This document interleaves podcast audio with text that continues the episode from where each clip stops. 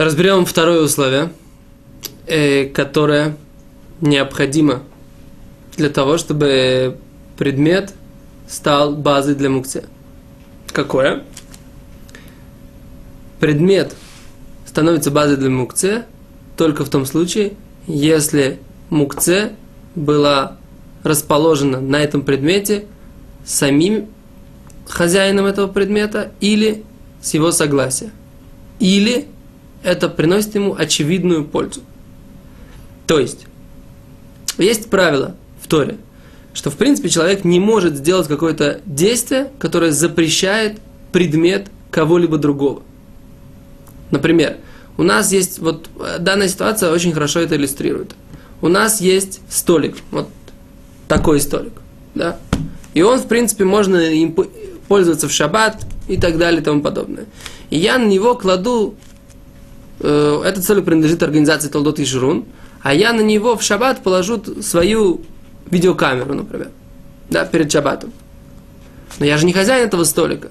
И поэтому запретить этот столик и сделать его подставкой под мою видеокамеру э, очевидно невозможно, потому что я не хозяин столика. Как я могу распорядиться и отказаться от пользования этим столиком в пользу этой камеры для того, чтобы она на нем хорошо э, была расположена, для того, чтобы, а вот эти, для того, чтобы как бы, ну так его использовать, а я не хозяин этого столика.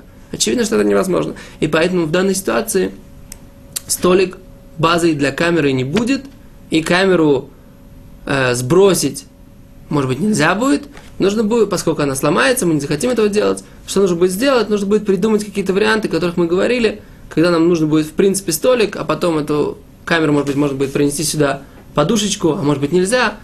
Поговорим об этом отдельно. Но очевидно, что в этой ситуации стол не база.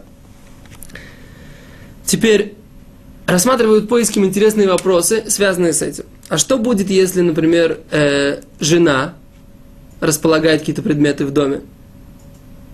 Например, какие-то мукции на каких-то полках или на каких-то столиках и так далее и тому подобное.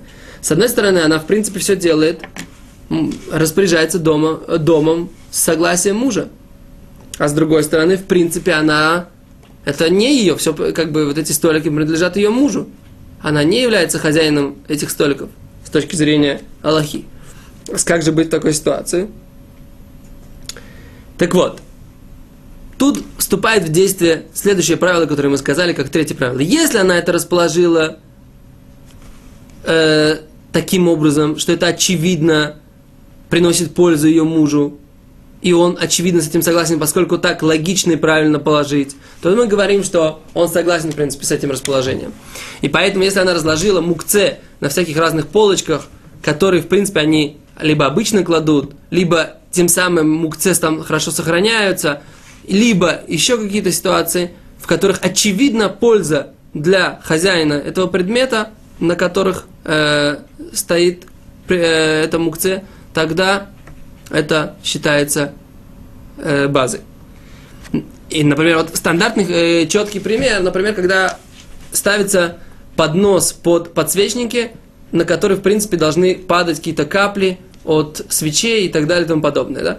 В такой ситуации очевидно, что мы ставим этот поднос для того, чтобы сохранить скатерть, чтобы скатерть осталась чистая, чтобы на столе не остались пятен от э, прогоревших свечей, да, от, от воска или от парафина или от какого-то другого материала, который капает. Очевидно, что этот поднос, хозяин подноса, как бы в данном случае как бы муж, он согласен, чтобы жена поставила этот поднос на стол и на него поставила подсвечники. Хотя, в принципе, в этой ситуации как бы очень часто встречается, что муж Обычно же муж готовит свечи, поэтому как бы он сам это делает. Но как бы вот в такой ситуации мы говорим, что очевидно, что поскольку польза от того, что этот поднос поставлен, существует, поэтому мы говорим, что это считается сознательным, э, как будто бы с разрешения хозяина сделано, э, сделано вот это расположение, даже если оно формально было не дано.